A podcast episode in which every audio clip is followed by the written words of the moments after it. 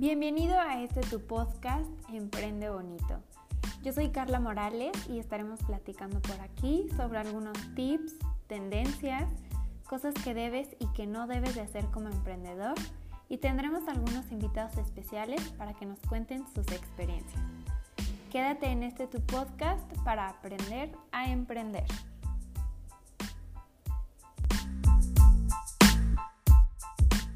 Bienvenidos a un nuevo episodio con Estudio Marcala. El día de hoy quiero platicar de una herramienta o más bien una profesión que muchos de ustedes a lo mejor ya conocen porque se dedican a este rubro o ustedes no lo conocen, pero estoy segura de que lo han aplicado y es el Mystery Shopper. El Mystery Shopper en español es el comprador misterioso y muchas tiendas y muchos negocios utilizan a este tipo de personajes para conseguir información acerca de su competencia. Es una herramienta muy útil pero tiene que ser de cuidado porque al momento de querer buscar información puede que te estés delatando o simplemente te den información que es errónea. Aquí te voy a contar tres tips o tres hacks que tienes que utilizar si vas a jugar a ser el mystery shopper de tu empresa o tu negocio. Número uno, lo primero que te voy a recomendar es que no lo hagas tú, contrata a un profesional. Los mercadólogos tenemos un historial o una carrera en la que ya aprendimos cómo hacer este tipo de trabajos cómo no hacerlo tan obvio y cómo no hacer preguntas que pueden ser lastimosas para las empresas.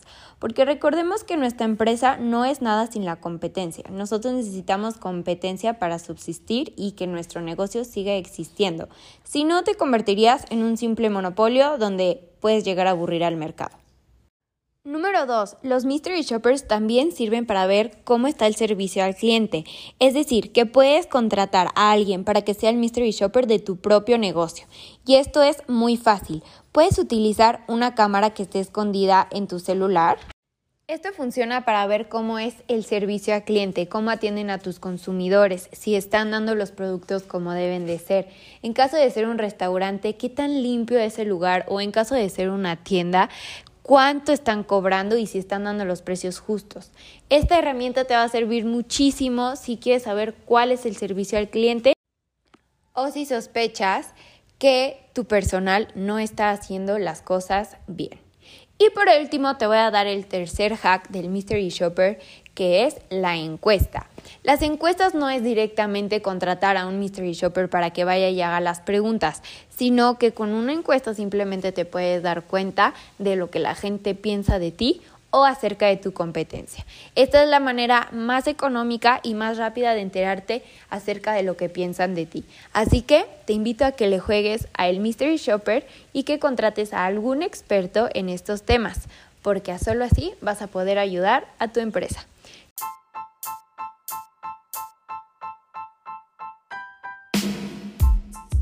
Muchas gracias por haber escuchado este tu podcast Emprende Bonito. Yo soy Carla Morales y te invito a que me sigas en mis redes sociales como estudio-marcala para que sigas aprendiendo más acerca del marketing y las redes sociales.